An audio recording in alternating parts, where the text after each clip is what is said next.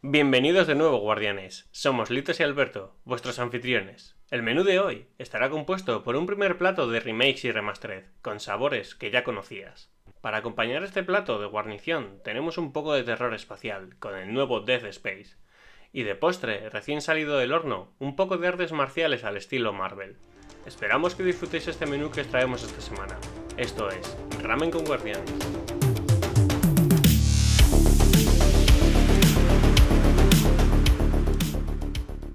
Buenos días, Litos. Buenas, Alberto. ¿Qué tal? ¿Cómo, cómo ha ido la semana? Bien, bien, la verdad. Ha sido una semana tranquila. Con calor, por desgracia. A ver si empieza ya a hacer un poco de fresquito, porque ya se va necesitando. ¿Tu semana qué tal? Sí. Bien, bien. Igual, no, nos engañaron un poco, ¿eh? Parecía que iba a haber lluvias y tormentas. Bueno, en algún sí. sitio lo han pasado bastante mal, de hecho. Sí. Pero aquí nosotros especialmente llovió un día y, y poco y más. ya con calor. Pues yo viciando a algo que ya, ya, ya traeremos. Sí. Ya, ya comentaremos un día de esto. Será parte, será sección de otro, de otro capítulo de podcast más adelante. Eso es. Y bueno, eh, las secciones de este programa pues van a ser también eh, interesantes, por lo menos. Y a lo mejor un poquito distintas. Eh, vamos a hablar comenzar hablando un poco sobre los remakes y los remakes y tal. Más que nada a raíz del Demon Souls que he jugado ahora recientemente y de la presentación del Death Space. Y poco más. No sé si quieres empezar por algo en concreto.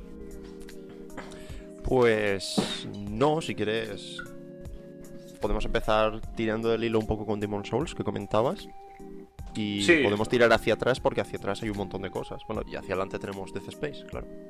Sí, sí, sí. O sea, a ver, yo más que nada ha sido, eh, por así decirlo, la inspiración a esto ha sido un poco negativa hablar de este tema, en el sentido de que ha habido, a ver, en remakes y remakes ha habido a lo largo, bueno, para empezar, un remake es rehacer un juego desde cero, o sea, esa es la idea, y... o es al revés, ya no me acuerdo. El, el remake es hacer un juego desde cero. Sí, El remaster eso, el es remaster coger un juego que ya tenías Sí. Y mejorarlo, repasarlo, hacer cosas por Sí, encima sí. del juego base. Cierto, cierto. Que luego había diferencias entre remake y remake, que era lo que me estaba liando. Pero bueno, bien, Esas sí. no las conozco. Eh, bueno, remake, eso, hacerlo desde cero, con ni historia original ni nada. O sea, coger algo que ya se ha contado, pero rehaciéndolo, con algunos cambios o lo que sea. Y luego el remaster, pues, eso, arreglar el juego, un juego antiguo, pues traerlo un poco a la actualidad. Eh, esto, ha- no sé, ha habido juegos de remakes y remasteres, no sé, a lo largo de la historia de los videojuegos muchísimos. Pero sí es cierto que llevamos una temporada desde hace unos años, no sé, diría unos cuatro años o algo así, en el que la presencia de, de los remasters principalmente se está notando muchísimo. Es como que hay muchos remasteres y algún que otro remake, pero menos porque al final son más laboriosos y bueno, pues es más complicado que haya. Eh, y bueno, todo esto vino a raíz de que acabé el Demon Souls eh, y me dejó muy frío. O sea, yo jugué el Demon Souls original y este me dejó como... Sí, eh, se ve espectacular, es una verdadera pasada como se ve. Eh, carga muy rápido, etcétera. O sea, se nota un juego moderno, pero bien, muy bien. Pero ya está, es como un cascarón vacío. Eh, ha habido algunas mejoras en, en lo que sería jugabilidad. El juego es algo más rápido, diría algunos enemigos. Eh, se han tocado las hitbox, lo cual eh, la han cagado bastante con, con varias hitbox y cosas de esas. Y bueno, se ha tocado un poquito esas cosas, pero en esencia lo que es el gameplay es el mismo, en el sentido de cómo son los bosses, cómo funcionan, etcétera. Y, sí, se ve un juego espectacular, pero yo aquí lo veo negativo en dos sentidos. Que las personas que no se lo hayan pasado nunca van a cogerlo y van a decir, ¡buah! Un Souls nuevo, porque para ellos es un Souls nuevo. Y van a estar jugando y se van a encontrar que la mayoría de bosses son bosses puzzle. Que no. que son bosses que no se parecen en absoluto a bosses que hayas podido disfrutar actualmente, ya sean de la saga de Dark Souls, o de Sekiro, o de Bloodborne, o de The Surge, o de Nioh, o de lo que sea. No se parece para nada a un boss moderno. O sea, combates mm, que entendamos tipo Soul normal y corriente, hay como cuatro. No hay más. Eh, Ni entendámoslo eso como combates en los que los enemigos eh, son rápidos, se defienden, etcétera. Que bueno, eso es parte de- del cambio, que los han hecho algo más rápidos, lo cual se agradece. Y, y poco más, los demás eso son como quick time events, básicamente.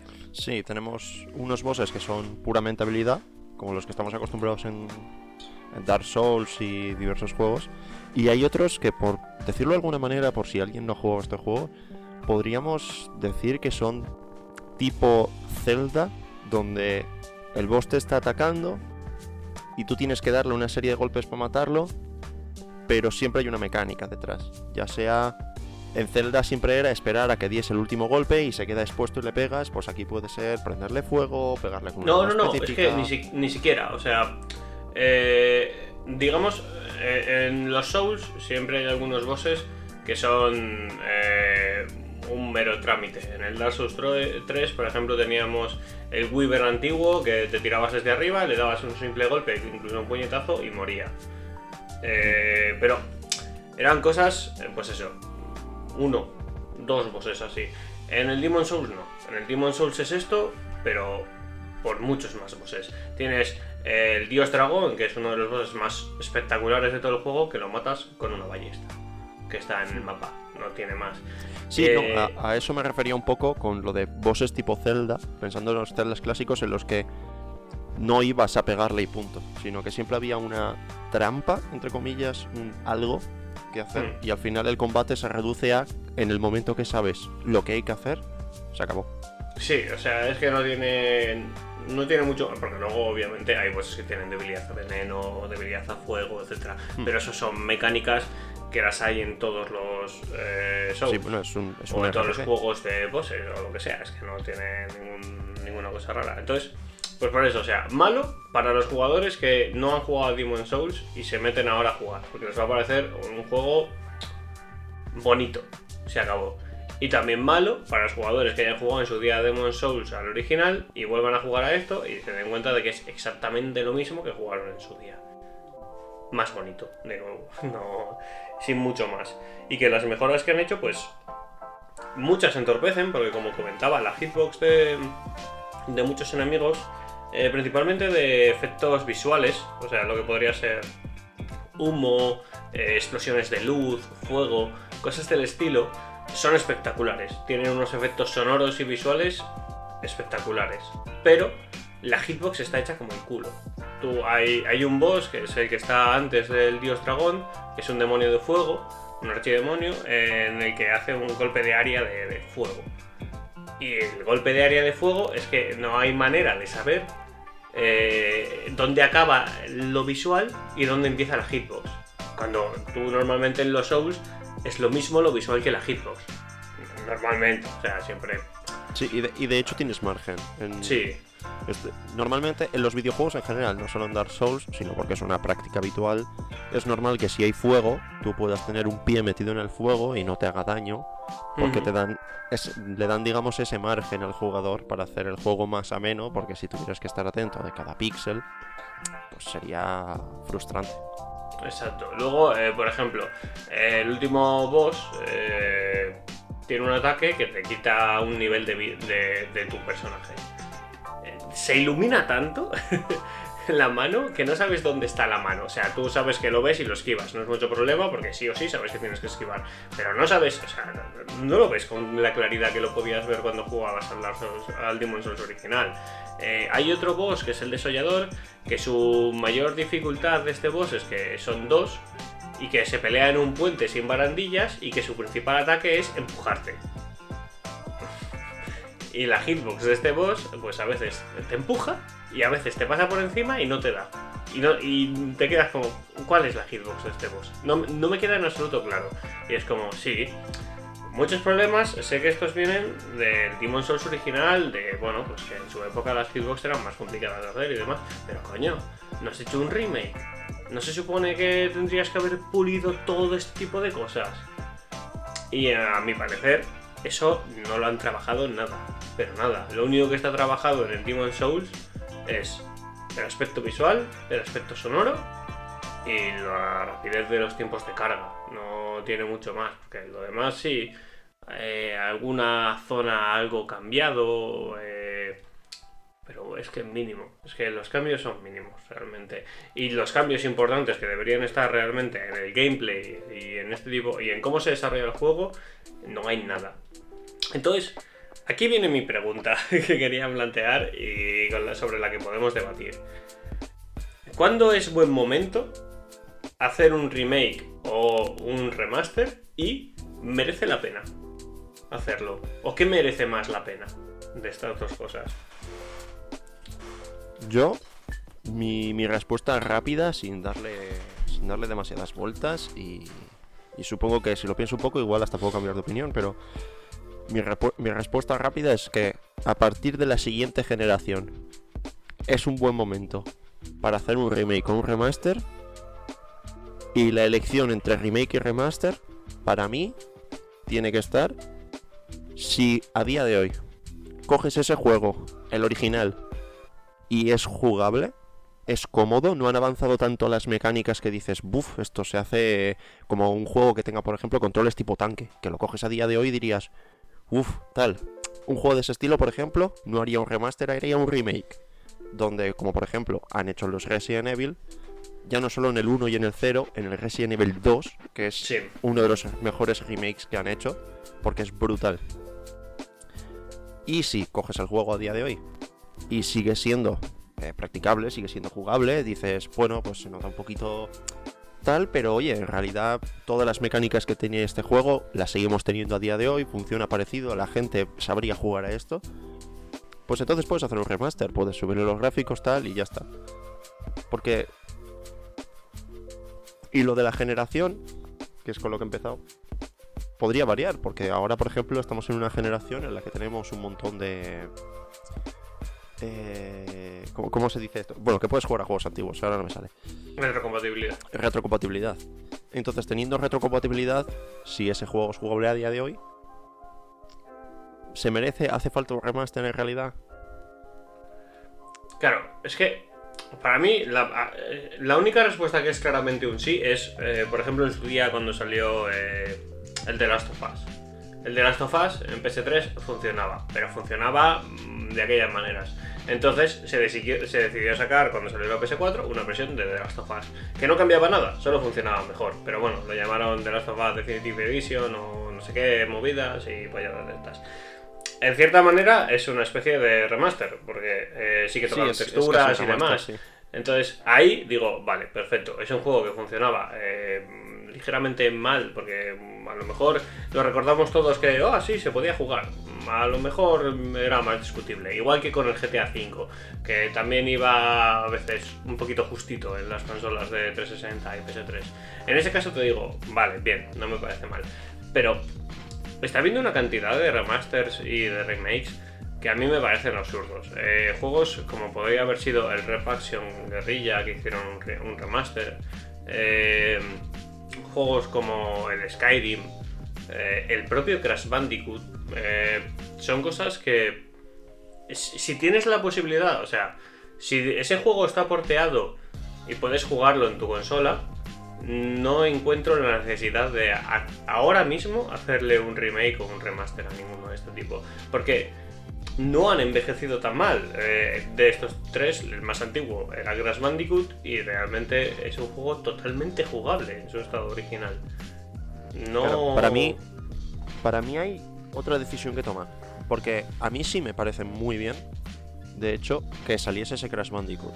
Eh, bueno, en mi caso tengo el Crash 3 y tengo una Play retrocompatible con la 2. O sea, tengo la 2 que es retrocompatible con la 1, así que lo puedo jugar perfectamente. Pero me tomo este remaster de Crash 3 prácticamente como un port. Que han aprovechado y lo han mejorado a nivel gráfico para que sea más bonito. Pero donde la base del juego es la misma. Pero no el, lo es. el juego se siente exactamente igual. Pero el juego no se siente igual. Yo lo de hecho, jugué hicieron, ahí, ahí. hicieron muchas eh, críticas y demás con que el juego funcionaba distinto. Y es verdad. O sea, el juego, si tú te pones a jugar al Crash original y juegas luego a este, se nota distinto. Y, y claro, a mí, eh, de hecho, creo recordar que el Crash original está en la Store de PlayStation, si no me equivoco. Eh, que no sé, creo, creo recordar. eh, si el juego está en esa plataforma, a mí no me parece necesario. O sea, un port y suficiente, no tiene mucho más complicación. A mí me parece que, que detrás de todas estas cosas eh, hay más un motivo económico que otra cosa, más que un motivo de intentar llegar a más gente el juego y demás. Sino, bueno, este juego funcionó bien en su día, vamos a sacarle más rendimiento. Sí, es más, es más cuestión económica que de conservación del videojuego, por así decirlo. Sí, es- estoy de acuerdo. Si el juego está en la Store, si a día de hoy puedes coger y comprarte el juego y jugarlo, pues ya sea con el PlayStation Now o con alguna cosa de estas que sé que se pueden jugar juegos de consolas anteriores, pues entonces no me hagas un remaster, hazme un remake. O haz el 4. Con el 4 lo hicieron muy bien. Pero... Luego, Y es, es lo que me pasa un poco con el Demon Souls. El Demon Souls puede estar bien porque mucha gente no va a tener acceso al Demon Souls de la Play 3. claro, Pero si me dices que haces un remake, que lo cambias todo y no cambias nada, porque visualmente es espectacular, pero a día de hoy lo juegas, al margen de que se parezca o no al anterior, se nota como un juego que tiene 12 años. Lo notas. pues entonces hazme un port. Es que entonces no necesito un... claro. Ese, es, ese es el punto. Pero para mí la, la cuestión no es esa. Para mí la cuestión es hacer el remake de verdad. No Claro, te, te está, o sea, si lo que te está dando miedo es que la gente lo coja y diga, madre mía, es que no se parece al original. Entonces, ¿para qué haces un remake? Un remake nunca se va a parecer al original. Por eso es un remake. Porque si lo que vas a hacer es exactamente el mismo juego, pues lo haces retrocompatible o lo porteas y ya está. ¿Para Sí, qué? sí, sí. Es que la, la cuestión es, si, si tú solamente quieres que el juego llegue a más gente y demás, lo porteas y ya está, no tiene más dificultad. Si lo que quieres es sacarle rendimiento económico, ya es otro asunto. Y si lo que quieres es traer el juego, digamos, a la máxima, a, a- a la actualidad tecnológica del momento, lo tienes que rehacer desde cero, pero con todo, o sea, cambiando mecánicas, etcétera. Y, son cosas que no, no lo hacen. Eh, luego, o sea, juegos que han sacado. Salió The Last of Us Remastered, que salió más adelante incluso. No cambió nada. Salió el Call of Duty Modern Warfare, el remaster. No cambió nada. El Uncharted The Collection también lo sacaron remaster. No cambió nada. The God of War remaster, no cambió nada. Assassin's Creed 3 también salió un remaster. Tampoco cambió nada. Eh, el Burnout Paradise también sacaron un remaster, si no recuerdo mal. Tampoco cambió nada y es como, ninguno de esos juegos es tan antiguo. O sea, No, son de una generación menos. Ya está. son jugables totalmente. Y además, eh, no es que sean, ni son complicados de conseguir, ni es complicado de conseguir su consola. Y Sí, que pero no son Da, injugables. da igual, es definitivamente para el usuario es más fácil si lo tienes en tu consola de última generación y lo tienes en la tienda. Ahí ya creo que es cuestión de lo que tenemos ahora, que exista la retrocompatibilidad. Pero sí que es verdad que creo que muchas veces, en todos estos casos que has mencionado, se le llama remaster por no llamarle port y en vez de cobrarte 20 euros, poder cobrarte 40 o 60. Si no, no, o sea, desde Ya luego, todo, todo esto son ports. Porque- O porque sea, son ports. Al final O son ports con ver. texturas en 4K o texturas 1080 que se hace un super sample, o sea, ni siquiera se sobrescalan ni punto. No es que se hagan desde cero y ya está. Y bueno, Dark hecho- Souls 1 Remaster es terrible, por ejemplo. Sí, Otro. es lo mismo. Que además Eh, está mal el remaster, tiene texturas eh, mal hechas y hitbox de nuevo mal hechas. Y de hecho es lo mismo que podemos estar viendo ahora en, en Nintendo Switch. Muchos juegos que están saliendo, como ha salido el Zelda, no sé cuál es ahora mismo, y, Hmm. y tal, eh, eso es un port. Se acabó. No, ni remaster ni hostias, es un port. Pero te cobran por él 60 euros. Sí. El, el que era un remake es el de la, el otro Zelda, el de la Game Boy. Ese que tenía, que parecían como muñequitos Sí, y que sí, sí. parecía de madera, plastilina y tal. Eso sí es un remake. Y además hecho con gusto, porque lo ves y es bonito. Pero el Pokémon nuevo, el Perla brillante y estas cosas. Eso, pues, bueno, Hmm. está. El port está un poquito mejor de lo que estaba de base. Y le han añadido algo de contenido, pero es que. Nah, yo, yo de los remasters, el que mejor recuerdo es el Halo 1 Anniversary, el Halo CE Anniversary y el Halo 2 Anniversary. Principalmente el Halo CE Anniversary. Eh, ese salió en 360, ese remaster.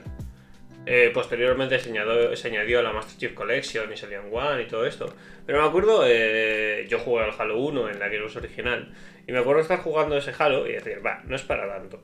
Pero ese Halo, o esos remasters del Halo, tienen una cosa muy guay. Y es que eh, in-game tienes un botón en el que puedes cambiar entre gráficos antiguos y gráficos modernos. Tiene como. para poder ir cambiando lo que estás viendo. Y si tú vas jugando y le vas y vas cambiando las texturas y demás, y de, hostia puta, tela. Y eso que sigue siendo una generación de diferencia, ¿eh? Entre el Halo, o sea, entre el Halo de Xbox original y el Halo de 360, este que salió. Sí. Pero eh, la- era puramente un remaster que salió a un precio reducido, ni siquiera salió a precio completo, creo que salió 30 euros o algo así. Eh, que no. que en el propio juego ya te decían, no cambia nada más que gráficamente y que vuelve a funcionar en multijugador. O pusieron algo de multijugador, mejor dicho, creo recordar. Y poco más, no, o sea, mejores tiempos de carga, obviamente, y todo esto. Pero ellos solamente decían, esto es un remaster, lo que significa que es un cambio gráfico, no tiene más. Y es el único en el que realmente he podido ir comparando eh, momento a momento diciendo, joder, se nota. Porque luego eh, te ves los vídeos de Digital Foundry o de cualquier cosa de estas que se dedican a hacer comparaciones entre los juegos originales y los remasters y tal, y dices, sí, pero es que ya, por ejemplo, era un juego de PS3 o un juego de 360. Y aquí no. No lo necesitaba tanto. La PlayStation 1 o la Play 2 y la Xbox original, pues sí que son juegos muchísimo más poligonales. Eh, digamos que están mucho más anticuadas las texturas comparadas a las de ahora. Y a lo mejor ahí un remaster, pues bueno, puede calar mejor. Pero en juegos de 360 y en juegos de PS3, es que yo a mí no me lo venden por ningún lado. O sea, Y lo, y lo mismo, es que depende del juego. Porque Sí, si claro. yo veo. Pienso en juegos de coches, porque los juegos de coches es más fácil que se vean bien. Pero si yo veo ahora, por ejemplo, el, el Motorsport 4 de la Xbox 360, no veo necesario ni un remaster, ni un remake, ni nada, aparte de por cómo funciona la franquicia. No tendría sentido porque tú ese juego lo metes en una consola a día de hoy y dice. Y, y la sensación que se te va a venir a la cabeza es. Vaya, es verdad que creía que se veía mejor, pero aún así veo todo perfectamente lo que está pasando. Porque Hmm. yo lo he visto hace poco, he estado viendo algún vídeo del juego por recordar, y lo ves y dices, es que no está tan mal, es que esto es jugable a día de hoy. Que sí, claro, en cuanto lo compares con el último que haya salido, el último que haya salido se va a ver mejor, por supuesto. pero es obviamente, jugable. Sí. Pero si pones otros juegos, como yo que sé, es que, que se me puede ocurrir, el Motor Storm de Play 3, ese ya a día de hoy ya se le nota bastante porque tenía unos efectos pensados para Play 3 que en Play 3 eran espectaculares y que a día de hoy están completamente desfasados. Que los ves y dices, uff, esto, esto está un poco... Esto está un poco... Sí, pero ahí también se abre otro punto, y es que hay juegos y juegos. Eh, por el momento en el que sacaron, por ejemplo, Burnout Paradise Remaster, eh, lo único interesante, por ejemplo, eran que tenía 60 FPS, eh, que bien, eh, de puta madre, pero si hubiera salido otro Burnout, no hubiera hecho falta en absoluto haber hecho un remaster del Burnout Paradise. El único No, motivo para por el que se hizo un claro. remaster del Burnout Paradise es que no hay más Burnout. Pero, y, eso que es de los juegos de conducción es fácilmente de mis juegos favoritos. O sea, me encanta el Burnout Paradise, pero la realidad es que es un juego que no tiene tanta relevancia ni importancia como para necesitar un remaster. A pesar de que tú lo coges ahora y te lo pones en 360 o en PS3, o lo juegas con la retrocompatibilidad o lo que sea, y sí, se nota viejo de cojones, sobre todo en la iluminación y demás. Pero no es un juego que, necesite un remaster, yo que sé, te acostumbras a ver las partículas, eh, el humo cuadrado, no tiene mucho más. Claro, aquí una cosa para tú y yo es algo que ya sabemos, que tenemos, hemos aprendido la lección, pero me gustaría destacar también de esta charla una, una cosa para gente que, pues que no se vea todas las conferencias, que simplemente vaya a una tienda y se mira el juego y ya está.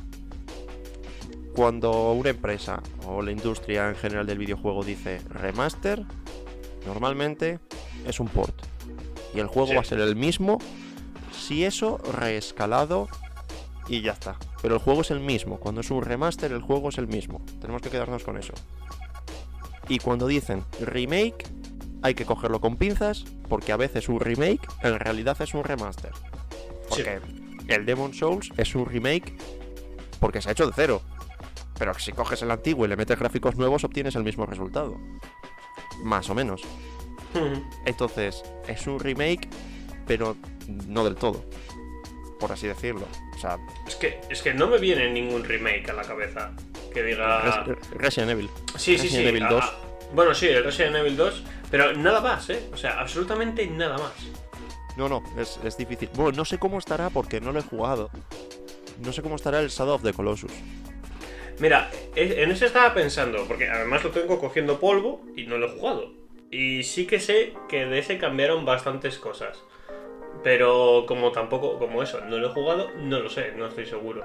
Pero para mí, un remake, un remake que tú vayas, lo veas y digas, Buah, lo quiero jugar, tiene que ser un juego.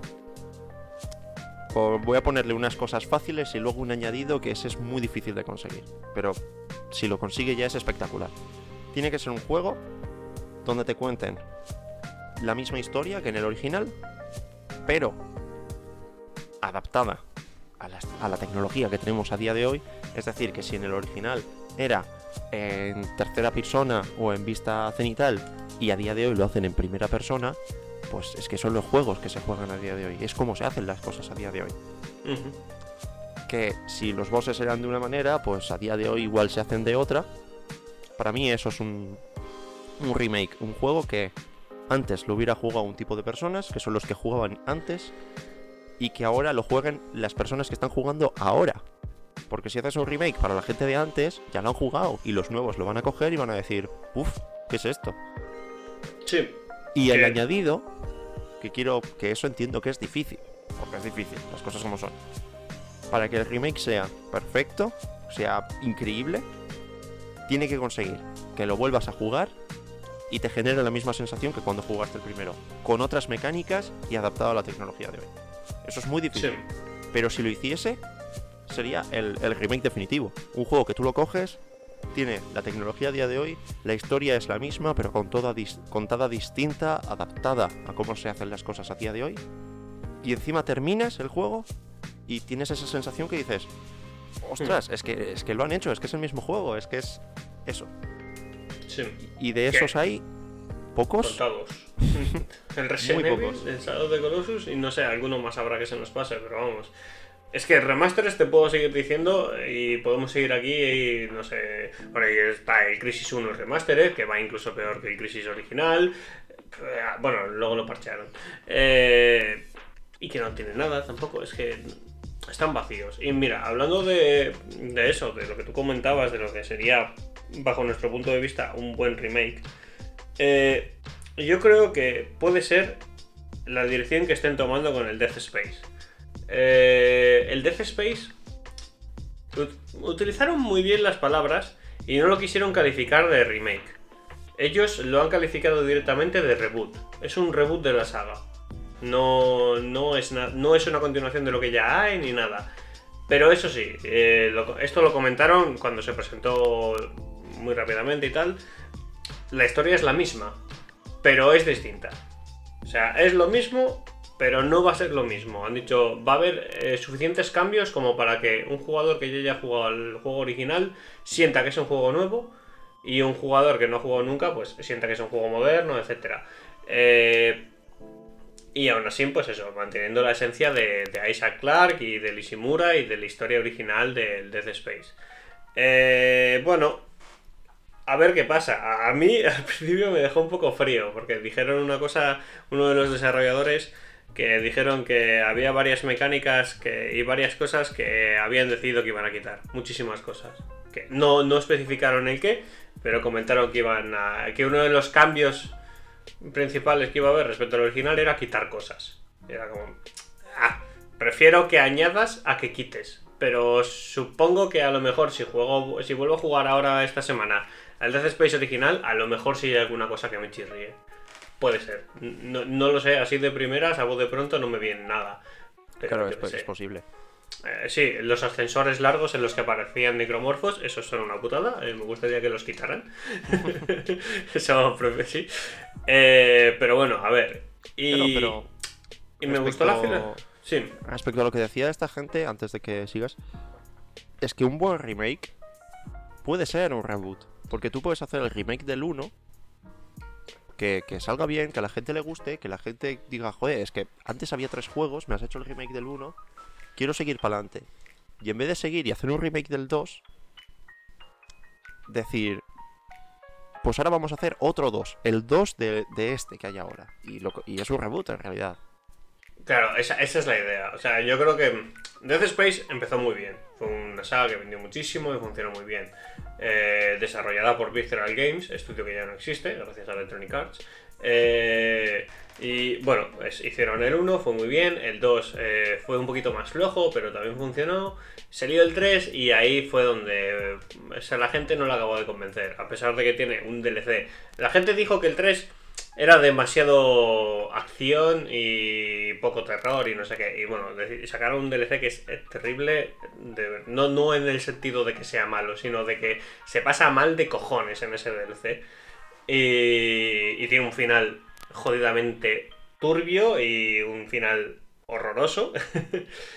y bueno, aún así parece que no consiguieron eh, lo que esperaban. No sé si en ventas o en lo que sea, pero bueno, Electronic Arts no consigue lo que esperaba y decidieron parar ahí el proyecto, a pesar de que iba a haber un Death Space 4 y demás, pero bueno. Entonces yo creo que lo que han hecho es... eh, vamos a hacer un remake del original. Lo vamos a llamar reboot, por no llamarlo remake, porque bueno, pues los remakes y los remasters acarrean todas estas conversaciones que estamos teniendo ahora. Y entonces lo llamamos reboot. Y a partir de aquí vamos a construir una historia nueva, pues para volver a dotar a la franquicia, pues de sacarle pasta, no tiene más. Entonces, yo creo que es lo que comentas. El primero va a ser un remake eh, en toda regla, mejor o peor, esperemos que mejor, y que a partir de ahí pues vayan a hacer el 2, pero de este juego, no el 2 remake ni el 2 remaster, sino el 2 de este juego. ¿Que podrá asemejarse o no? Eso ya lo veremos. Pero bueno. Claro, porque en el momento que tú haces un remake estás cambiando muchas cosas del juego.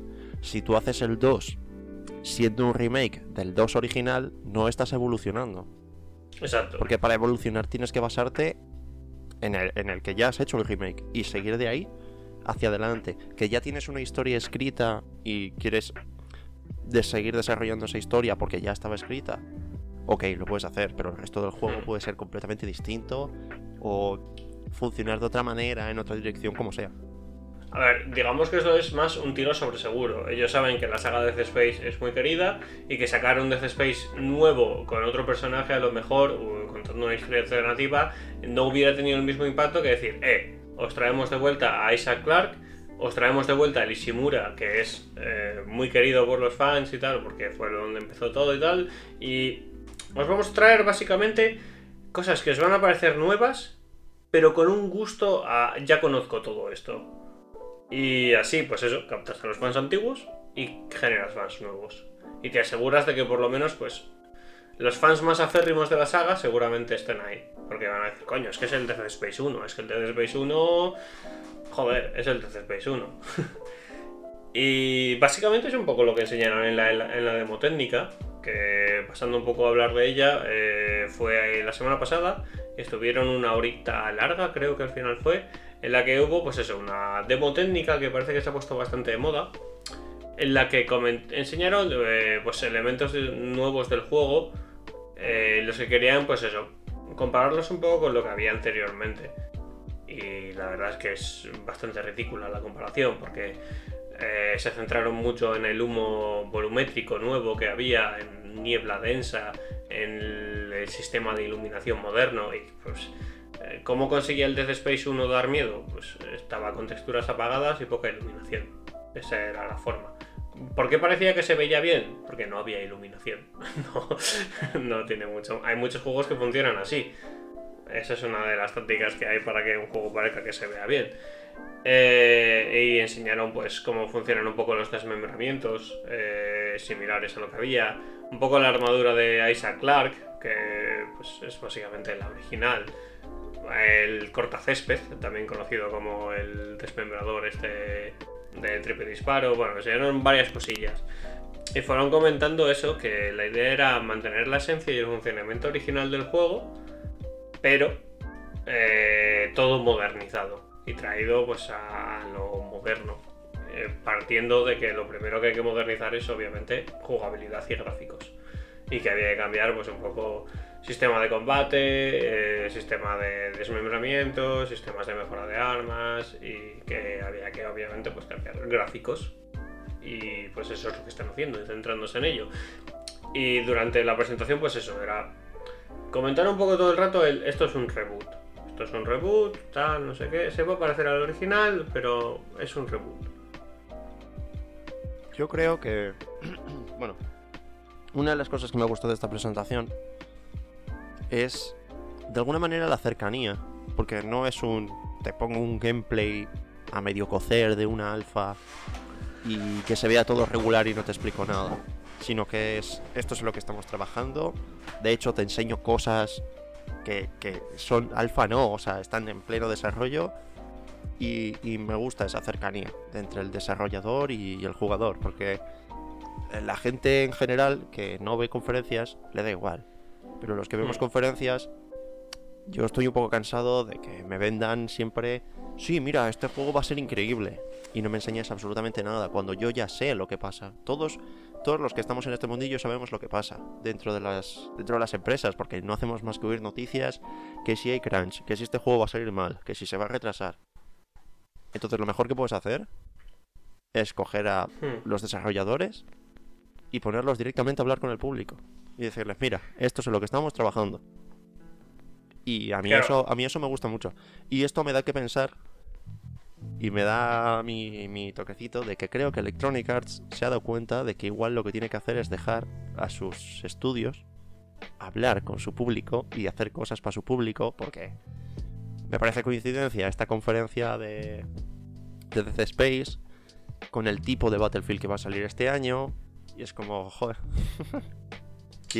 aquí ha habido. Eh? Parece que primero las demostraciones técnicas estas que está viendo están funcionando bien. Empezó Microsoft con lo de Halo y así, y ahora están haciendo este tipo de cosas y creo que han comentado que va a haber más. Bueno, Forza también ha hecho. Y son interesantes para los fans más fans, por así decirlo. Claro, evidentemente. No es un coñazo. Para la gente que eh, nos dedicamos a ver conferencias y que estamos ahí, el resto del mundo que va a la tienda y se compra un juego mirando la portada, todo esto le da igual. Pero claro, al final, yo hubo una cosa que me gustó mucho, que estuvieron 20 minutos hablando de cómo iba a funcionar el sistema de magnetización, magnetización de coger objetos y de volver a tirarlos y cosas así, que era es un sistema muy icónico del Dead Space original y ahí estuvieron hablando, enseñándolo con cajas grises, con enemigos necromorfos que aparecían ahí cuando le daban un botón y todo muy austero, digamos, sin nada. Pues eso, una demo técnica, es que no era nada más que eso. Claro, claro. Pero aquí a veces parece que se nos olvida una cosa, y es que la gente que trabaja en la prensa también son unos frikis y también son gente como nosotros que se ve todas las conferencias. Entonces ya no es solo porque me lo vendan a mí y a mí me venga el desarrollador y me haga una conferencia y me diga, mira, esto es en lo que estoy trabajando y tal, sino que luego la prensa te va a puntuar muy bien, porque les vas a convencer de que ese juego funciona. Si vienes con gameplays a medio cocer, sin explicar absolutamente nada, y el día uno sale el juego y sale como sale, pues ¿qué va a decir la prensa de ti? Hmm. Si vienes todo esto, el juego no es se vende solo, pero tienes más facilidad para que se venda solo porque los youtubers van a estar todo el día hablando de él, madre mía, qué bien se veía, madre mía, no sé qué, la prensa va a hablar de él. Es que al final es publicidad que vamos a hacer la gente que nos mola todo este mundillo a los demás, porque yo hablaré a, amigos míos que no están tan metidos, les hablaré del juego, porque me mola, está guay. Sí, y bueno, y luego hay una cosa muy importante y es que después de la movida que ha habido con Activision, eh, todas las compañías están intentando ponerse una careta de somos family friendly, tratamos muy bien a nuestros consumidores, tratamos muy bien a nuestros desarrolladores y todos somos super happy y muy cercanos. Entonces eso también eh, es un punto importante. Sí, algún día hablaremos de Activision. Me gustaría esperar para hablar de ello porque hay rumores de que puede que pasen cosas. Sí. Pero, y me gustaría eh, esperar a que llegue el final un poco o o tal para, para comentarlo. Y antes de... Al final, no olvidéis, las compañías de videojuegos, las compañías grandes son una puta mierda. Y antes que Activision tuvo Evi- movida Ubisoft. y Evidentemente, y antes, todas, y todas. O sea todas, que todas, tampoco. No, no. Todas, que no son nuestros O sea, amigos. lleva- se lleva escuchando mucho tiempo lo de Riot, está venciendo a Blizzard, no sé qué. Parece que no precisamente por Riot, pero parece que al final Riot va a ser la nueva Blizzard para mucha gente. Y no olvidemos que Riot también es basura por dentro. O sea, todas. Todas tienen basura por dentro, porque son compañías tan grandes y solo generan dinero y dinero y dinero. Y cuando lo único que te importa es el dinero, seguro hay basura por dentro. Sí. Seguro. Ya, ya no- algún día nos explayaremos. este Pero bueno. Y antes de, de terminar esta doble sección, simplemente por mencionarlo un poco por encima, que me acabo de acordar, un buen remake que se hizo, que se adaptaba a los tiempos actuales con lo que con la parte mala que eso tiene, es por ejemplo el Ratchet y Clank de la PS4. El Ratchet y Clank Mm. es un remake del Ratchet 1 de Play 2, tiene los mismos mundos, cuenta la misma historia, de otra manera completamente distinta. Las cosas se consiguen de otra manera completamente distinta. En el Ratchet 1 no había mejoras de armas, por ejemplo. Y en este hay un montón de mejoras de armas. No por ello lo hace. Ay, pero no es el Ratchet 1 porque no hay mejoras. No, joder. Está adaptado a los tiempos que corren ahora. Y digo con sus cosas buenas y sus cosas malas, porque ahora, por ejemplo, el arma super guay de Ratchet, que era el Town, se consigue con coleccionables, lo cual me dio bastante asco. Pero la realidad es que cuando salió el Ratchet 1, lo que estaba de moda eran las cartas y los coleccionables, así que. es lo que hay. Supongo que otro remake que mm, es terrible en su forma de comercializar y demás, pero que es un remake remake, es el Final Fantasy VII. También. Me acabo de acordar. Oh, sí. de, su de existencia. Uf, pero es que ese juego, eh, lo siento por la gente que os gusta Final Fantasy VII, porque los van a destruir. Vais a tener Final Sí. Fantasy VII durante años. Claro, ese es el problema. Bueno, yo estuve viendo un poco, jugué en su día un poco el Final Fantasy VII, no es un juego que haya acabado, ni un juego que me llame en absoluto. Y, había un nivel que estuve viendo que comentaban que me sonaba que era un nivel en el que en el juego original eran como 5 minutos, era un mero trámite. Y en el remake habían hecho un boss final en ese nivel y que duraba una hora y veinte pasarte de ese nivel y no sé qué. Y era como, pero, pero hombre, Sí, sí. Buah, pero para mí el problema no es ese. Desde que salieron los primeros rumores de que iba a ser por partes, dije, buf, ya verás. Ah, eso sí. Pero es que ver, va a ser- es lo peor. Va a ser el- primero que hemos tenido. Ahora hay otro para PS5 que en realidad no es otro, es el mismo, pero incluye un DLC. Van a sacar un, un Battle Royale de, de, de Resident Evil, de Final Fantasy VII, y luego sacarán la segunda parte, y luego eh, un juego de cartas, y luego y vais a tener contenido de Final Fantasy VII. Es terrible. Ojalá la gente que le guste Final Fantasy VII lo pueda disfrutar, porque si no... Mira que yo quería Sí. entrar a Final Fantasy VII y me han echado para afuera ya. Ah, yo, yo en cuanto vi que iba a ser por capítulos, ya fue como, Sí, bueno, pero- eh, no me interesa en absoluto. Si llega a ser por capítulos, pero me sacas tres juegos en tres o cuatro años, pues bueno, igual no me los juego porque me parece demasiado también. Pero Pero ¿qué es, qué es PlayStation? O sea, no es por tirar de clichés, pero es PlayStation. O sea, se veía venir por dónde iba a salir el asunto. ya, bueno, no sé. Es, es lo que hay. Así que bueno. Gracias, gracias a Dios, Y- PlayStation tiene otras cosas buenas que disfrutar. Sí, sí, sí, o sea, como todas las compañías. O sea, no. Pero aquí volvemos a lo de antes. Son unas putas avariciosas y es lo que hay. Por supuesto. Y bueno, no sé, como veredicto final o como último comentario que yo haría es, si podéis acceder al juego original y es un remaster, yo no me complicaría y jugaría al juego original, a no ser que sea un juego, a no ser que sea el Fallout 2, no sé si me explico. Si es un juego que no podéis acceder y tenéis la consola en la que se ha hecho ese remaster, yo esperaría. Al final va a ser un port y lo vais a encontrar más barato que de salida más adelante. Suelen bajar rápido y no es complicado. Y con los remakes, pues con cuidado. No ilusionarse demasiado. Sí, a todo un poco, pues. En realidad lo que podría decir con cualquier juego. Esperar a que salga. No reservar. Yo no reservaría ningún juego. Ni precompraría. Mucho menos precomprar. Reservar si te devuelven el dinero o te puedes arriesgar. Pero precomprar no lo haría nunca. Y siempre esperar a que salga y el día 1 de salida, pues ver algún youtuber que lo haya jugado, ver algunas reviews de la página que vosotros consideréis que es creíble o que os gusta y, y esperad, esperad, porque lo mismo sale un Resident Evil 2 que sale, bueno, pues cualquiera de las otras cosas que hemos mencionado y no merece la pena. Y bueno, pues, si te parece, pasamos ya al siguiente tema. Que vamos a hablar eh, de la última película de Marvel, que ya lo hemos visto, eh, de Sanchi. Eh, te doy a ti la opción de si lo quieres hacer con o sin spoilers, lo que tú quieras. Yo lo haría con spoilers, porque si lo hacemos con spoilers, o sea, si lo hacemos sin spoilers, pues va a haber poco de lo que hablar. Vale, totalmente Así que avisados. Así que a partir de ahora, avisados, exacto. Hay spoilers a partir de aquí, muchos. Vamos a destripar la película, incluidas escenas finales y demás, así que avisados estáis. Eh, creo que aquí tenemos además dos opiniones distintas. A mí me ha parecido que esta es una de las mejores películas del MCU. Pues, probablemente para mí entra en el top 3 fácilmente. Y de los orígenes de superhéroes de estas películas que hacen, eh, me ha gustado muchísimo. Me parece que si no es la mejor, estará ahí, ahí con Black Panther, que también me parecía una muy buena película. Eh, pero, y, creo que a ti te dejó un poco más tibio la película en general. Yo, yo tengo un problema. Sí que es verdad que yo, y me pasa con muchas pelis muchas veces, a mí me afectan mucho las expectativas. Soy consciente de ello. Yo fui a ver Rock One de Star Wars y salí del cine y nada más salir del cine dije, pues vaya mierda. Y luego la vi otra vez y pasó el tiempo y la considero una de las mejores películas de Star Wars. Porque mis expectativas hacen estragos. No es que me parezca mala, de hecho, Está, está, a ver, está guay, me, me divirtió. Hubo un momento que se, me hizo un poquillo larga, pero tal. Pero lo que. La, la, sensación que me dejó al final, después de dejarla reposar un par de horas y pensar en ello. Es que quiero saber más. Es que lo que me ha dejado es con ganas de saber más. Quiero más ahora. Entonces, por esa parte supongo que. Que está bien, ¿no? Porque me han presentado un personaje y han conseguido que me guste. Que quiera saber más de él.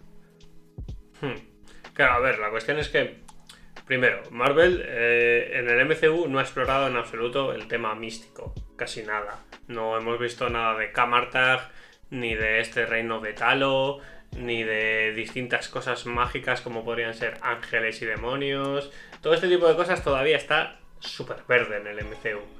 Y es algo que mola mucho y que llama bastante la, atención y que está guay.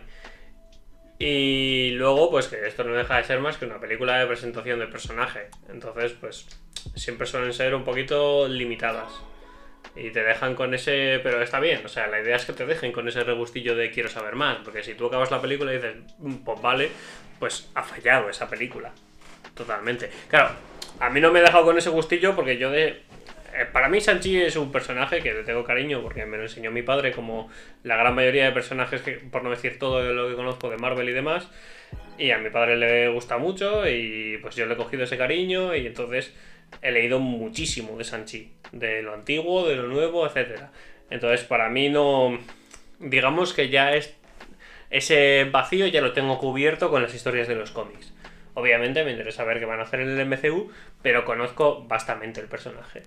Entonces, pues digamos que ese vacío de quiero saber más, bueno, lo tengo, pero tampoco es nada de otro mundo.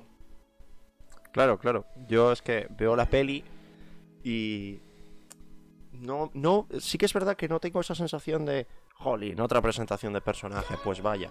Sino en realidad está guay, no solo te han presentado el personaje, también te, te han presentado todo lo que hay alrededor del personaje. Y está guay, pero sí que es verdad que termino y me quedo con eso de, Jolín, algo más. Hmm. Y eso que la película es larga, ¿eh? Y, joder, y además creo que será de los comienzos de personaje que más avanza el personaje realmente. Tenemos un desarrollo de cuando era crío, de cuando es mayor, de cómo consigue sus poderes, por así decirlo, y... No sé, o sea, ya la unión al grupo importante. Todo en la misma película. Sí, no, sí, sí, por supuesto. O sea, en realidad no es una película. perdón. No es una película que se quede a medias y pienses. Vaya, jolín, acabo de conseguir los anillos y se acabó la película. Joder, ¿qué serán esos anillos? Sino que en realidad ya te lo han dicho todo. Pero. Hmm. No sé, no sé, sin más. No... A, mí, eh, vamos, voy a empezar por las cosas buenas y lo que me ha gustado.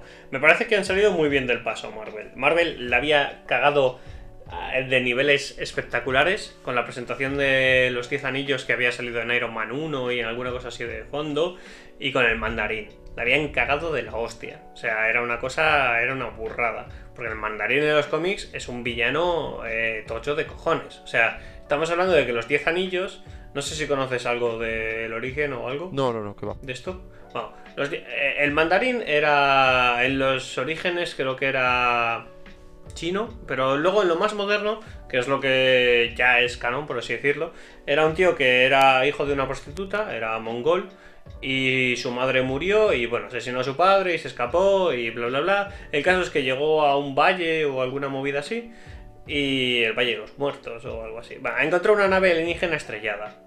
Y en la nave alienígena eh, había un alien moribundo que le dijo, por favor, no cojas eso, que hizo, obviamente, cogerlo.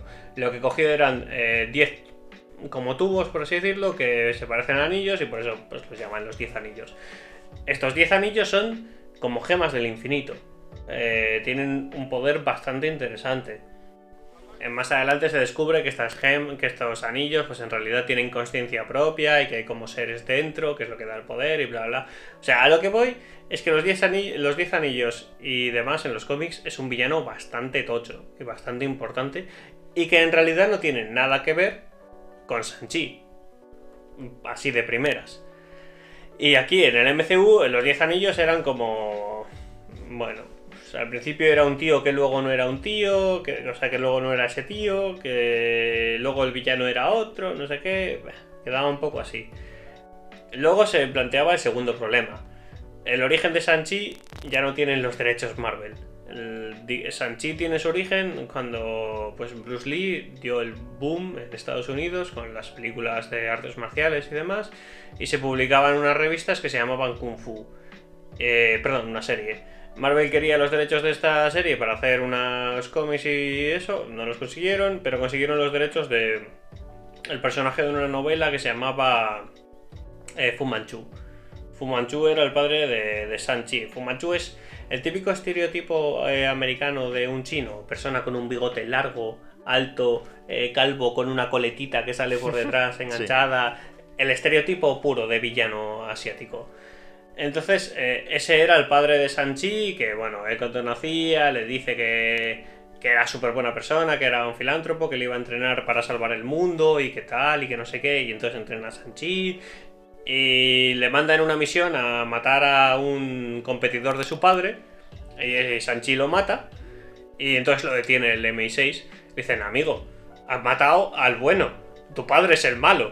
Y Sanchi como, no me jodas, la que hemos liado aquí. Entonces, bueno, Sanchi se une al MI6 y los cómics originales de Sanchi eran eh, de Kung Fu, pero más al estilo eh, de espionaje. Eran más cómics de espionaje, un rollito James Bond que otra cosa.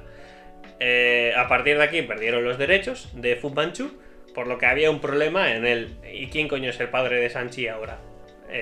Bueno, se hizo unos cambios, se metió un personaje que tenía que era milenario y bla bla bla. Y que este iba a ser el padre de Sanchi y poco más. Se dejó de comentar a Fu Manchu y ya. Entonces, así a priori, hay dos historias totalmente separadas. El origen de Sanchi y el origen de los Diez Anillos. Y Marvel en el MCU dijo, joder, le hemos cagado tanto con lo de los Diez Anillos que hay que arreglarlo. ¿Y qué han hecho? Primero, simplificar los 10 anillos, que no me parece mal. Los han creado como si fueran un brazalete de energía, que bueno, oye, no, no me parece mal. Segundo, eh, hacer que el padre de los 10 anillos y el líder de los 10 anillos sea el padre de Sanchi. Entonces, pues así tienes como ese padre que al principio parece que no es tan malo, pero que en realidad es el villano, pero que sí, pero no pero que Sanchi tiene apego a él porque, bueno, pues como que le había convencido de que él era el bueno y no sé qué. Entonces, me ha parecido que han sabido unir esas dos cosas bastante bien en la película. Bueno, yo ahí sé que son cosas mías y antes de nada yo no ni soy crítico de cine ni nada y yo me equivoco un montón en estas cosas. Pero a mí me me me chirría un poco siempre, y me pasan todas las pelis que tiene que meten problemas paternales y maternos y estas cosas, que yo lo que estoy viendo como espectador es que el tío es malo, es malo, malo y malo, punto, ya está, no, solo hace cosas malas. Y de repente veo que llegado un momento de la peli, el hijo como que lo perdona, como que tal, y es como, eh, supongo, eso es lo que haría una persona. Entiendo. ¿No? Yo creo que en, la película eh, un poco más apresurado un poco menos apresurado, pero creo que me gusta cómo han llevado el tema del padre en el hecho de, bueno, eh, te lo presentan como un tío que ha vivido mil años, que tiene un poder sin igual y que le hace inmortal y bla bla bla. Y que bueno, que no es del todo malo, solamente que le va la pasta. A ver, sí, no le podríamos va- decir- a- a quién no le va la pasta y el poder? Po- Y- Podríamos decir que no es malo porque sí. Lo que es es codicioso, muy codicioso. Si queremos Sí, verlo desde ese punto de vista, eso sería más, más acertado. Entonces, eh, digamos que el tío conoce a la madre de Sanchi en, en la película y dice, ah, está guay, me he enamorado y como esto me hace inmortal me los voy a quitar porque total, ya soy puto rico y ya tengo mi imperio y pues oye, yo qué sé, tampoco está mal, voy a tener mis hijos y, y me apetece morirme, que he vivido mil años y estoy hasta la polla de la gente que sigue siendo igual de imbécil. Y hasta aquí todo guay, podría haber desarrollado bien, Sanchi hubiera sido un maestro de Kung Fu eh, allí en su casa y en ningún sitio más, pero se da la casualidad de que matan a su madre y entonces el otro dice, pues a tomar por culo. Vuelvo a ser otra vez codicioso y vengativo esta vez. Y ya lo poco que tenía de fe en la humanidad, pues la mando a la mierda. Entonces no me parece mal el desarrollo del padre. Mi problema es que me parece en todo momento previsible. Que Sí, entiendo totalmente. que es previsible porque está basado en una historia que tiene muchos años y son historias que hemos visto una y otra vez. Por eso es previsible, lo entiendo. Pero hay momentos que eh, yo me acuerdo que estaba con Clara al lado y la madre le da el collar y le digo, bueno, ahora casca. Y sí, pasan una sucesión de escenas y te dicen, sí, pues la madre murió. Y yo, "Ja, vaya. Y luego, Claro, y luego van a un sitio y se tiene que pelear con alguien que no sabes quién va a ser. Vaya sorpresa, es la hermana. Y yo, ah, wow, increíble. Mi problema es que no me sorprenda. Que es, vale, voy cada puta semana al cine, veo muchísimas películas y esta no es una historia precisamente hecha para ser algo ultra innovador. Pero salgo con esa sensación de decir, jolín, tío, te falta un poquito de algo. El personaje, mira, sinceramente, me ha gustado mucho el personaje. Y como lo dije ya hace un par de podcasts, esta película iba a ser la excusa para leer sobre él. Y ahora ya cuando vaya a una tienda de cómics, ya no me da miedo coger un cómic cualquiera y leer, porque ya tengo una, una pequeña base que va a ser distinta a la de la historia original, más o menos, pero ya tengo una pequeña base, ya me atrevo, directamente puedo entrar. Pero me deja esa sensación la película de decir, jolín, no sé, algo más. A ver, no sé, a mí es que no hay ninguna película del MCU que me haya sorprendido, en absoluto. Entonces, no, no son las películas que espero que me mantengan ahí al filo Claro, sí, del verdad, asiento. verdad. O sea, no, no, no me... inter- Y sí, son pre- previsibles todas en general. Aunque, a decir verdad, Sanchi me sorprendió en una cosa, y es en el final. Eh, bueno, Sanchi me sorprendió en varias cosas que ahora comentaré. Pero eh, en el final, el clímax final, yo pensaba, va, eh, lo típica pelea en la que se están escapando los bichos pequeños, pero por suerte van a conseguir cerrar la puerta antes de que salga el bicho grande y ya está aquí todo bien y ya está. Y, y de repente el bicho gigante revienta la puerta y empieza a matar gente y todo guay y no sé qué. Yo como, ah, bueno, no me esperaba que saliera, que viera aquí Godzilla contra, Sí, contra lo que sea. sí, pero solución Marvel a hostias. Que bueno, Sí, es que, a ver, tampoco hay mucha más solución para Eh, matar a un bicho quiero, enorme. quiero decir, es, es Marvel. El, el problema de la peli no es la película. Sé que soy yo en este momento, que pues no era el día que me apetecía ver esa película, definitivamente. Pero... A ver, está guay, quiero decir, si, si vas a ver Marvel y lo que quieres ver es hostias, pues es que hay, hay, y la verdad es que molan mucho. Sí, o sea, a nivel de hostias es la mejor película de Marvel, desde luego, porque están bien hechas las peleas y demás. Que, joder, mandaría cojones que el maestro del Kung Fu en su película estuviera mal hecho. Sí, sí, sí, me acuerdo de la serie de Iron Fist. No hace falta hablar de ella, no existe. Eh, De hecho, Pero bueno, aunque de hecho la película, para mí la mayor pega que tiene la película es que está grabada como si fuera el puto caso Bourne. Y Es como, ya vale, con las cámaras rápidas y cosas. Déjame ver la pelea, por favor. De hecho, una cosa que me gustó mucho de la película es que me recordó mucho a no a las películas porque no te voy a mentir, no me acuerdo ninguna de las películas de Jackie Chan, pero de las escenas, esas escenas de acción que tiene de pelea usando todo lo que hay en el escenario, aprovechándose de todo, siendo espectacular, unas coreografías súper chulas. Y esa parte me gustó mucho y tuve esa sensación de decir, joder, quiero llegar a casa y volverme a ver alguna película de estas que hacía Jackie Chan, con, sobre todo por las escenas, no tanto por la película. Luego Jackie Chan ha hecho muchas películas como de humor y pueden ser mejores o peores, pero las escenas me molaron un montón. La mejor que hay que ver es la película de Confusión o Kung Fu Hustle.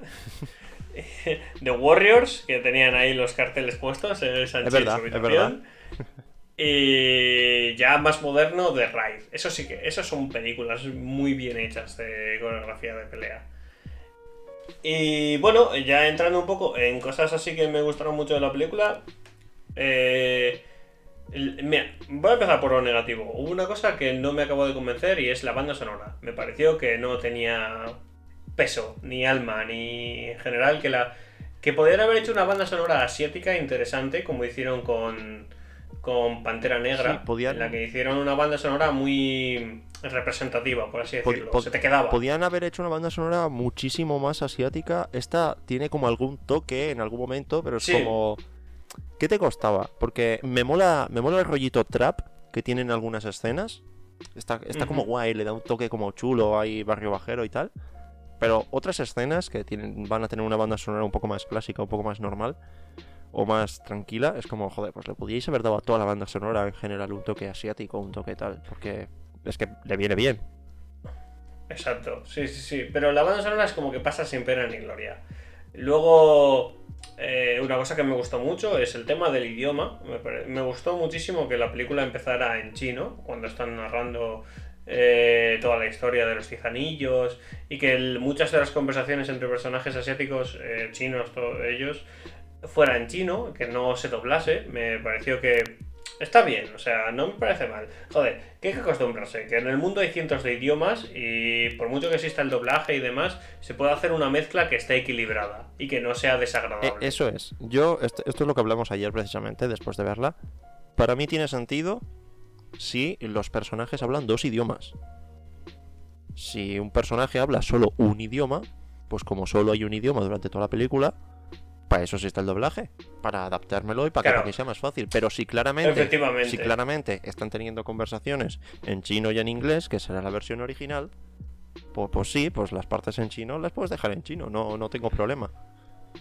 Exacto, o sea, yo por ejemplo, eh, no te voy a decir que saques Interstellar solamente en inglés porque los eh, de la NASA son eh, americanos y ya está. No, ahí no tiene ningún tipo de No, sentido ni claro. peso. Pero si por ejemplo un personaje eh, japonés tiene una conversación con su madre japonesa que solo habla japonés, no me parece mal que lo dejes en japonés.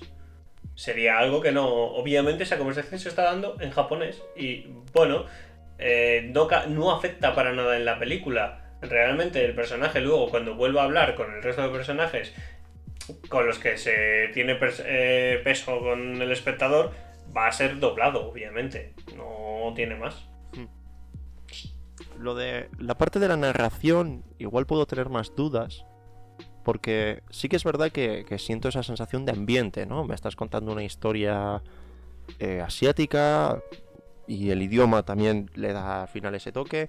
Pero como hemos dicho que me falta la banda sonora, digo, jolín, Sí. si me vas a crear el ambiente completo, créamelo entero. Porque si no me creas el ambiente completo, porque si lo que yo estoy viendo es claramente una película, que la mayoría de la película son ambientes asiáticos, están en Asia y tal, y lo que sea, pero la estoy viendo y sé que es americana, pues ya de paso hazme la narración en inglés y a tomar por saco, porque ¿para qué? Sí, o sea, ahí sí que es, es que es eso, me falló la banda sonora. Si la narración hubiera estado acompañada de una buena banda sonora, yo creo que hubiera generado mucho. La ambientación hubiera sido más. No sé. Claro, que, que el contraste sea esos, esas primeras escenas de película en las que están en Estados Unidos, que lo raro de la película fuera Estados Unidos y que todo lo demás fuera lo que concuerda, lo que tiene sentido, lo que está, lo que encaja, por así decirlo. Pero bueno, no, no, no me chirrió para nada lo del idioma y demás. La verdad que me gustó y me pareció un acierto y le da una ambientación y unos toques pues más así. Eh, luego otra cosa que me gustó eh, fue el humor, sorprendentemente. No es que me gustara el humor, a mí me sobra bastante, pero sí es cierto que en los cómics de Marvel el humor está muy presente y a lo mejor en momentos serios no tanto, pero en general en los cómics sí. Y aquí en esta película sentí como que sabes cuál es el personaje cómico perfectamente eh, y bueno, funciona. Digamos que no se hace muy... o a mí no se me hizo muy pesado, no se me hizo incómodo. Sí, está, está en su sitio, no está en ningún momento noté que estuviera fuera de lugar. Que tuvieras Exacto. una escena que claramente es seria y tal, y estuviesen aprovechando para hacer humor, o si hay una escena seria y hacen algún gag, es para, digamos, para bajar un poco esa sensación o tal, pero sí, durante toda la peli tengo esa sensación de que más o menos está bien. Sí, O sea, Entonces, a mí el humor, eh, bien, o sea, esta vez medio funcionó, no le voy a poner pegas. Y otra cosa que me gustó fue el tratamiento de la relación de la mejor amiga de Katie y de Sanchi. De, bueno, eh, no todo el mundo tiene que acabar montándoselo con alguien en una película. No tiene por qué acabar dándose una relación romántica de amor espectacular en dos horas de película. uf, el final de la peli lo pasé mal, ¿eh? Porque al final de la peli pensé, es que se van a besar. Se van a besar y me los cargo. Se van a besar y me los cargo. Sí, Porque es que, tío, que no hace falta, que no hace falta. Y aquí hay que, hay que decir una cosa, eh, sí, evidentemente, no, no, me- no me he olvidado de mencionar las series de Disney Plus. Hay que decir una cosa, me dieron un argumento para entender el beso entre los Lokis al final de, de la serie de Loki. Y pensé, mira, vale, te lo compro. ¿Cuál es, ¿Y cuál es el argumento? Egocentrismo. El, el argumento es que la tía lo hace a aposta para engañarle al otro, porque el otro siempre está con su. con esa sensación de. mm, No sé, durante toda la serie te están diciendo que, el- que como que se siente. No sé muy bien cómo explicarlo, pero como que se siente mal, como que no encuentra su sitio, como que no sé qué. Y el momento. Y yo lo pienso, y el argumento que me dieron es. Ella lo besa para que él se sienta por una vez querido y diga, este es mi sitio, y entonces ella tenga la oportunidad de decirle, venga, toma por culo, payaso. Porque yo creía que iba a ser al revés. Yo creía que iba a ser el Loki hombre quien otra vez iba a engañarla y iba a hacer el típico Loki. Y en realidad es ella quien lo hace. Pero es el único argumento por el que te lo compro, porque si no, ¿a qué mierda venía esa escena? No sé, no, no, no, no me acaba de convencer, pero vale. Es, es lo único. Me lo dije, alguien me lo dijo y dije, mira, visto así, te lo compro, ¿no? Al final el dios de los engaños eh, le engaña para, para, para tirarle y a tomar por saco y que le den. Ok, Sí, supongo. Pero, y otra vez en esta película estaba llegando al final y pensando, no, por favor, no, por favor. Porque además me gusta el comentario que le hace la señora mayor, que dice, hey, ¿cuándo os vais a casar? En plan, que es lo típico que diría una señora mayor. Y dices, jaja, qué gracioso, pero me gusta que no termine precisamente con ese beso, con esa confirmación de relación. O por lo menos... Bueno, otra no cosa que, me gustó mucho de, de eso, de la señora mayor, es el comentario este que, que hacen de eso es muy americano. Y dejando muy patente el. eh, Bueno, las culturas chinas y americanas son muy distintas en el tratamiento de la familia, la pareja y todo ese tipo de cosas. Y hay alguna que otra película que lo comenta.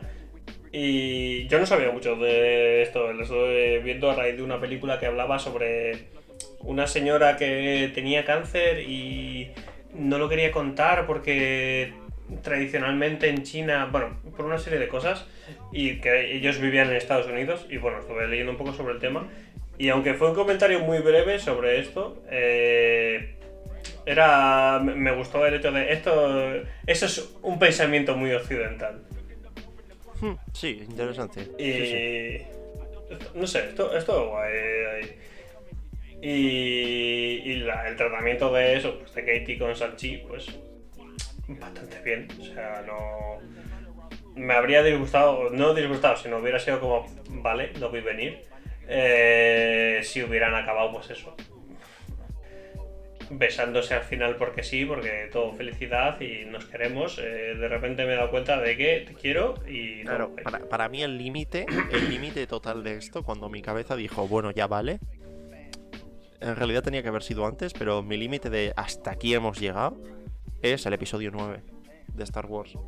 Fue un ya vale, ya vale. Es que cualquier película que termine así, para mí es basura automáticamente, ya vale, ¿no? De esto. Por favor, no. Hay, hay, peli- hay películas, hay películas en las que tiene sentido, o películas de corte más clásico en las que lo pones, porque bueno, es el tipo de película que es. Pero Sanchi, por ejemplo, que es la que estamos hablando, no, no tenía ni sentido ni hacía falta. Así que está bien que no pase. Gracias. ¿Qué pasará? O sea, que estoy seguro de que va a pasar más adelante, pero por lo menos ya no será en la primera película. Porque además, si pasa, en la siguiente película tendrían que hablar de cómo él no tiene tiempo para estar con ella, porque claro, ella no, cómo va a hacer algo, es una mujer en el cine, no puede hacer nada, no puede participar de esto. Y, llevarán la relación mal, como lo hacen siempre las putas películas que llevan la relación, las relaciones, de manera que a mí, personalmente, no me parecen para nada natural. No encuentro una relación en el cine que me represente de ninguna manera. Siempre hacen eso de, no, pues nos empezamos a mentir y dejamos de hablar y, y es como, tío, ¿de verdad hace falta todo esto? ¿De verdad hace falta siempre mostrar el mismo drama de mierda? Así que prefiero que no pase y punto. De verdad. Sí, sí, sí. No, totalmente. Y bueno, hablando de personajes femeninos, eh, la hermana me gustó mucho, cómo trataron a la hermana y demás. A mí hay una cosa que no me gustó. Eh, Hubiera estado bien que... no espera. Hubiera estado bien que en los primeros 15 minutos de intro mencionasen que tiene una hermana. Claro, eso es lo que iba a comentar. Tú ves los trailers de Sanchi y demás, y toda la publicidad de Sanchi, y la hermana es como. No hay hermana. Claro, pero es que ves los primeros 15 minutos de intro donde ves toda la historia de la familia. Porque sí, al principio te hablan solo del padre. Pero terminan hablando de la familia y de tal y no sé qué y no sé cuál. Y de repente está avanzando la película y dice, ah, sí, tengo una hermana. Y no es solo que eh, la compañera de Sanchi se, se sorprenda porque no lo sepa, sino que el espectador también se sorprende porque no lo has dicho. Claro, a ver, me, me gustó, o sea, entiendo que está hecho para generar ese- esa sensación de abandono, de que Sanchi rompió con todo lo que era su familia y que decidió huir dejando todo atrás, incluida su hermana, y bueno, pues a- a- refuerza esa sensación. Supongo Entonces, es lo único por lo Pero que... la, se- bien. la sensación con la que yo salí del cine es que no solo al padre le da igual su hija, sino que al director de la película también. Hombre, desde luego era una película de Sanchi. No, eh, a ver, Ya a ver, hay una cosa que no, no- no tiene discusión alguna. La película está basada en un personaje que ya existe, entonces los anillos no se los iba a llevar ella. Ok. Pero cabrón. Tampoco Sanchi, ¿eh? Sanchi no se lleva los anillos. O sea, Sanchi no usa los anillos. Bueno, en la peli sí. Pero. Sí, sí, en la peli sí, pero en los Ya, ya, pero no. O sea, Quiero decir, el protagonista era él, es evidente. Pero. Cabrón, menciónamela en la intro. Que es que. Un- aunque sea un, micropíxel, un frame, un fotograma que hubieran salido cuando le está dando el collar, dándole el collar también a la otra, o con dos collares, o. Nada. A nadie le importa. No, nada, nada. De hecho, yo pensaba que no salía la hermana. Que era algo que me extrañaba porque era como, bueno, no sé. Antes de ir a ver la película pensaba que no salía la hermana, pero luego si sale yo, joder, es que tiene sentido, es que no sé. No sé por qué Marvel ha decidido dejarla de lado totalmente y no... No, importa. Para mí, eh, el, el único pensamiento de esto es de, bueno, eh, no nos da tiempo a hacer una historia de orígenes de los dos, que es una excusa de mierda, y eh, generamos así, reforzamos la sensación esta de abandono de Sanchi, y ya, y es como, vale, bien, que no nos ha salido de la punta de la polla desarrollar el personaje y ya. Eso, eso te va a decir. No, para mí no hay excusa que valga. O sea, me da igual el planteamiento. Al menos la dejan en una posición bastante interesante.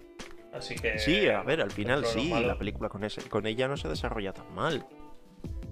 No, Pero no, me- no. me- lo que me faltó es en la intro, digo, que te cuesta mencionarla. Ya. Sí, sí, sí, totalmente. ¿Qué te cuesta mencionar que está ahí? Que, que se vea en, en dos fotogramas o algo. Que digas, ah, mira, pues tenía una Mm. hermana, aunque pienses que no es para nada importante, y luego digas, ah, pues sí es importante porque. Ok. pero ni, ni está. Y luego, y luego eso, el tratamiento de los anillos, que lo acabo de comentar, es una cosa. O sea, el poder de Sanchi es el chi. Este tiene, digamos que, momentos como puño de hierro, en los que puede sobrepasar sus límites humanos, por así decirlo, pero momentos muy breves. Su poder es ser el puto maestro de Kung Fu. Ya está. Sí, ¿no? Es un poco. Obviamente- Es un poco el rollo que se ve al principio en la pelea con la madre y luego, y luego lo que le enseña a la, su tía. O sea, eso es lo que entiendo que es su poder de verdad. Exacto. Obviamente, a lo mejor en el MCU no encajaba, cosa que yo ya sabía que iba a ocurrir, porque, bueno, pues las películas de Kung Fu, por desgracia, eh, han pasado mejor vida. Entonces, pues entiendo que decidieran, bueno, vamos a cambiar un poquito el rollito y le vamos a dar esto, que son los anillos, y entonces, pues, pues eso. Que bueno, pues ni bien ni mal. A ver por dónde sigue eso, nada más. Sí, sí, a ver por dónde tira. Yo en- encantado de que el MCU vuelva a coger, a coger ritmo, la verdad. Tengo, tengo ganas. Sí. Y nada, yo como veredicto final, para ir acabando ya, eh, la recomiendo muchísimo. Eh, me parece una película muy entretenida, una buena película del MCU. Está bastante bien conectada con el MCU, hay alguna que otra referencia y las escenas post-créditos eh, la conectan totalmente con el MCU. Y nada, eso, me parece una película muy entretenida, en la que muere gente. Que es que esto es algo de- digno de comentar en el MCU, muere gente de verdad. Eh, Yo, cuando estábamos con la pelea final, está el devorador de almas y de repente muere el maestro de, de la Kate, de Ah, Katie delante de ella y tal. Digo, vale, bien. Van a matar al bicho Y gigante y las almas van a volver a los cuerpos. Y ya está, y todos felices. Y no, no, el que muere, muere, a tomar por culo. Pues la verdad es que viendo la película no me sorprendió, pero ahora que lo dices, sí, es un detalle a tener en cuenta. Hostia, yo me acordaba de escenas del Capitán América o cosas así, en la que tiran a alguien por un avión y de repente se ve un paracaídas al fondo o cosas del estilo. Y aquí no, no, aquí tiran a gente por un puto rascacielos y es esa, esa esmochado contra el suelo. y yo qué sé, puede ser una tontería, pero tampoco está mal. Ah, está bien, está bien. Pero bueno, pues por hoy podemos ir terminando por aquí. Y nada, esperamos que lo hayáis pasado bien. Que... Y nos vemos la semana que viene con otro podcast. Yo soy Alberto. Y yo soy Litos y esto ha sido Ramen con Guardianes.